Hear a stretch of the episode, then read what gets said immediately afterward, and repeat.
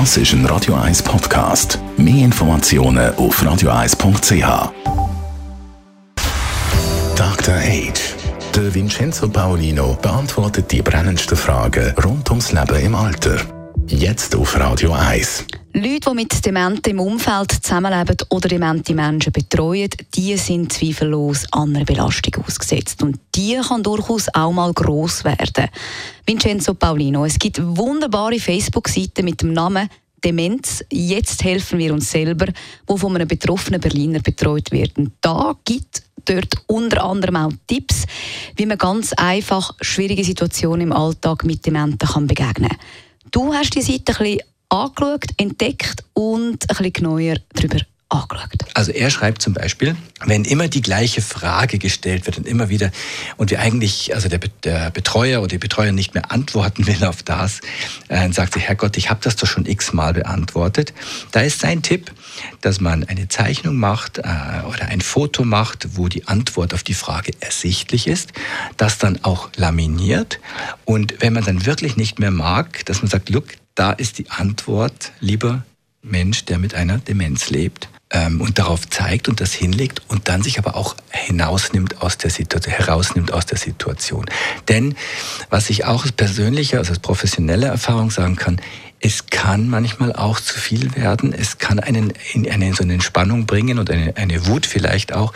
Und das muss der andere nicht spüren. Also ich kann ihm eben diese Antwort äh, organisieren, hinlegen und sagen, du, ich gehe jetzt mal zehn Minuten, weiß nicht, mir die Zähne putzen oder, oder eine rauchen oder was man dann immer machen will, dass man auch sich, wenn man spürt, ich werde emotional, ich werde genervt, dass man aus der Situation rausgeht. Dann ähm, eine Frage, die auch äh, oft dann stellt, ja, welcher Tag ist denn heute? Kann man auch den Kalender hinlegen, den Tag einkreisen und sagen, look, schau dir das an. Und ich glaube, dass diese Hilfestellungen oder die hat er noch mehr auf seinem Blog. Ich mache heute nicht alles, ich mache nur dieses eine Beispiel.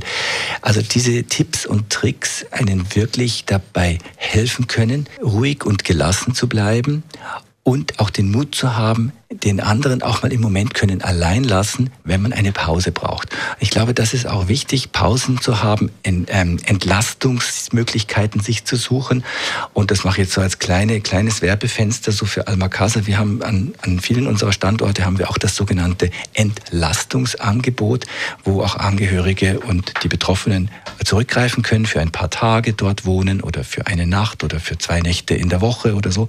Ich glaube, es ist ganz wichtig bei der steigenden Zahl, dass wir immer wieder Angebote schaffen, dass man möglichst lange zu Hause bleiben kann und das in entspannter und guter Art.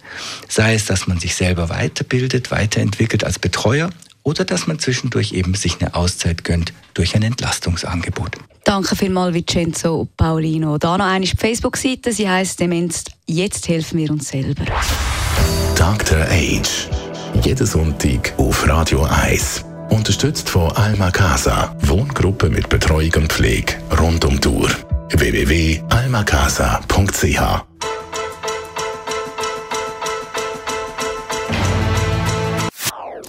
Das ist ein Radio 1 Podcast. Mehr Informationen auf radio1.ch.